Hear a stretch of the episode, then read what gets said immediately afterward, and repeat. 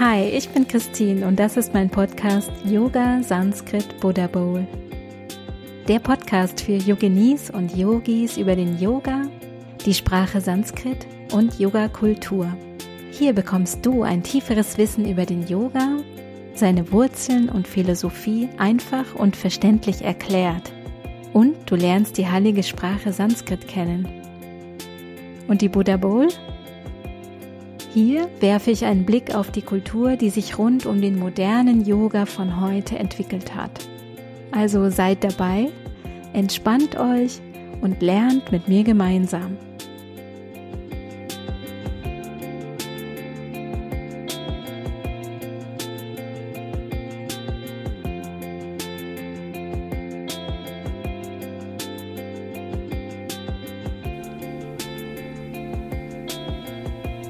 Ich wache ein klein wenig erschreckt auf.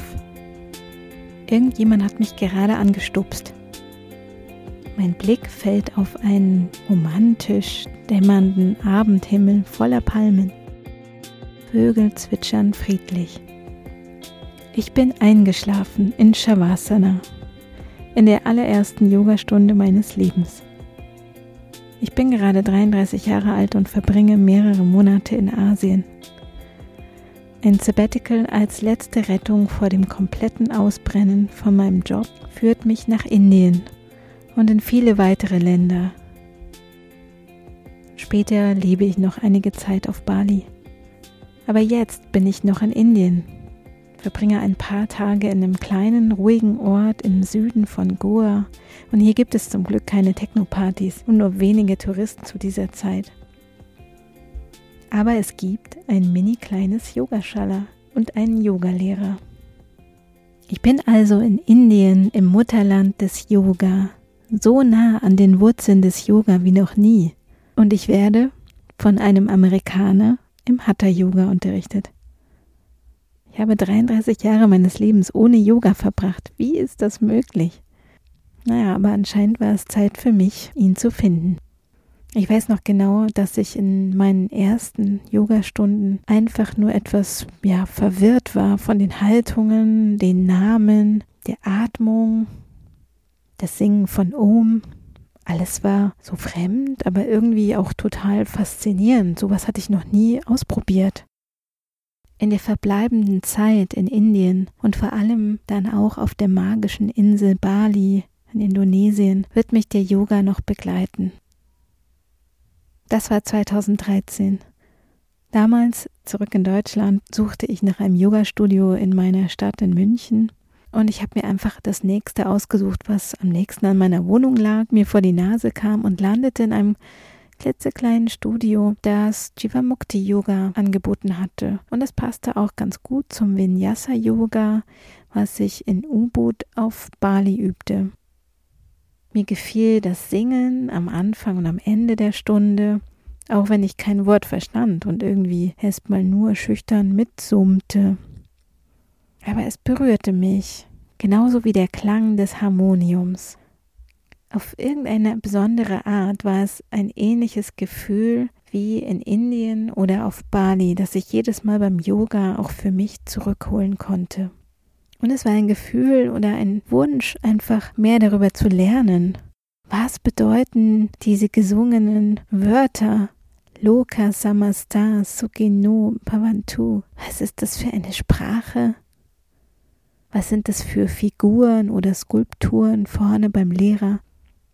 Was steckt eigentlich hinter Om?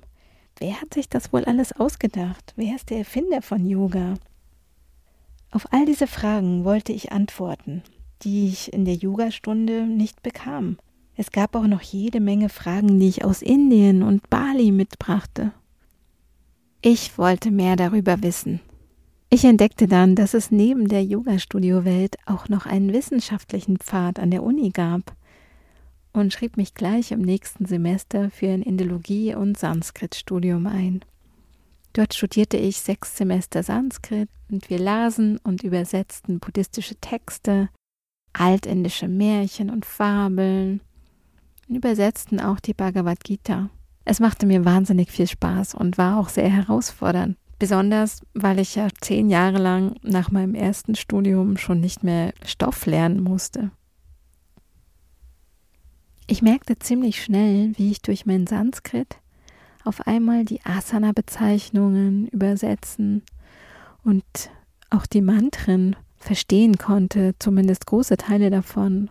Und gleichzeitig merkte ich, dass diese beiden Welten, die Yoga-Welt und die Uni und die Wissenschaft von Indologie und Sanskrit-Forschung nicht so viel miteinander zu tun haben.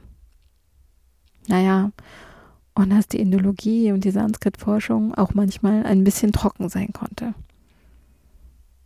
Im letzten Jahr startete ich dann endlich das Abenteuer und machte ein Yoga Teacher Training. 200 Stunden Vinyasa Yoga Teacher Training. Und es war eine wunderbare Erfahrung für mich. Ich wollte einfach noch dieses Mosaikstein hinzufügen und verstehen, was bei einer Yogalehrerausbildung noch alles mit dabei ist, was die Yoga-Praxis mir vorher noch nicht eröffnet hat. Und ich habe mir eine Lehrerin ausgesucht, die einfach gut zu mir passt und die ein ganz großes Herz hat, auch im Sanskrit fit ist und viel Erfahrung und Wissen aus ihrer Zeit in Indien hat. Ganz liebe Grüße, liebe Gabi, und vielen Dank. Und mir hat die Erfahrung mit der Yogalehrerausbildung auch gezeigt, wie viel Stoff Methoden und Input die Ausbilder vermitteln müssen und in diese 200 Stunden hineinpacken müssen. Das Unterrichten, die Anatomie, die Ausrichtung, dazu noch Philosophie. Es ist aus meiner Sicht hier überhaupt gar nicht möglich, tiefer in die Geschichte oder in die Philosophie, in die Sprache oder die Mythologie einzutauchen und es ist eher so, dass wir als Yoga-Lehrer Azubis sozusagen im besten Falle mit einem guten Lehrer oder einer guten Lehrerin ein ganzes Potpourri aus diesem großen Kosmos der indischen Kultur und Yoga-Kultur vermittelt bekommen. Und dabei bleiben einfach viele Fragen offen und es gibt noch vieles zu entdecken. Zum Glück. Da ist die Idee zur Yoga Sanskrit Buddha Bowl dann auch geboren. Ich bin jemand, der gerne Brücken schafft, Brücken in der Kommunikation oder auch Brücken zwischen Menschen. Also ich verbinde gern Leute miteinander, von denen ich denke, dass sie gut zusammenpassen oder zusammenwirken können. Und in meinem Podcast Yoga Sanskrit Buddha Bowl möchte ich auch diese Brücke schaffen zwischen der westlich geprägten Yoga-Welt, die sehr zentriert um die Asanas ist, und den indischen Wurzeln des Yoga zwischen den Studios und der Wissenschaft. Mir liegt am Herzen, mit diesem Podcast Geschichten und Hintergründe verständlich zu erzählen, die über die Asana-Praxis hinausgehen, Geschichten und Hintergründe über Indien und die Wurzeln des Yoga, über die vielen Einflüsse, die Geschichte des Yoga bis hin zu dem Yoga, den wir heute auf der ganzen Welt praktizieren. Warum ist mir das wichtig? Ich finde, es gibt so viel spannende Forschung aus den letzten 10 bis 15 Jahren in der Yoga-Welt. Und naja, das Studium und die intellektuelle Beschäftigung mit der Yoga-Philosophie ist auch ein Teil der Yoga-Praxis als eines der Niyamas. Und das wird auch Swadhyaya genannt, also das Studium, das Selbststudium. Dazu gehört auch das Lesen der Yoga-Texte und das Rezitieren von Mantren. Für mich ist es schwer, in all den Social Media, Wikipedia, YouTube noch klar zu sehen und die Infos zu finden, die mich weiterbringen. Und ich möchte euch gut recherchierte Inhalte vermitteln und nicht zu viel labern, außer vielleicht in dieser ersten Intro-Folge. Ich möchte die Themen, die mich auch selbst interessieren und die mich auch begeistern, hier mit euch teilen. Und wenn ihr neugierig seid, wenn ihr euch auch weiterentwickeln möchtet, wenn ihr Fragen beantwortet haben möchtet, wenn ihr euch mit den Wurzeln des Yoga beschäftigen wollt, wenn ihr mehr Yoga, Philosophie und Sanskrit in eure Praxis integrieren wollt, dann hört rein in den Podcast. Ich freue mich aufs gemeinsame Lernen.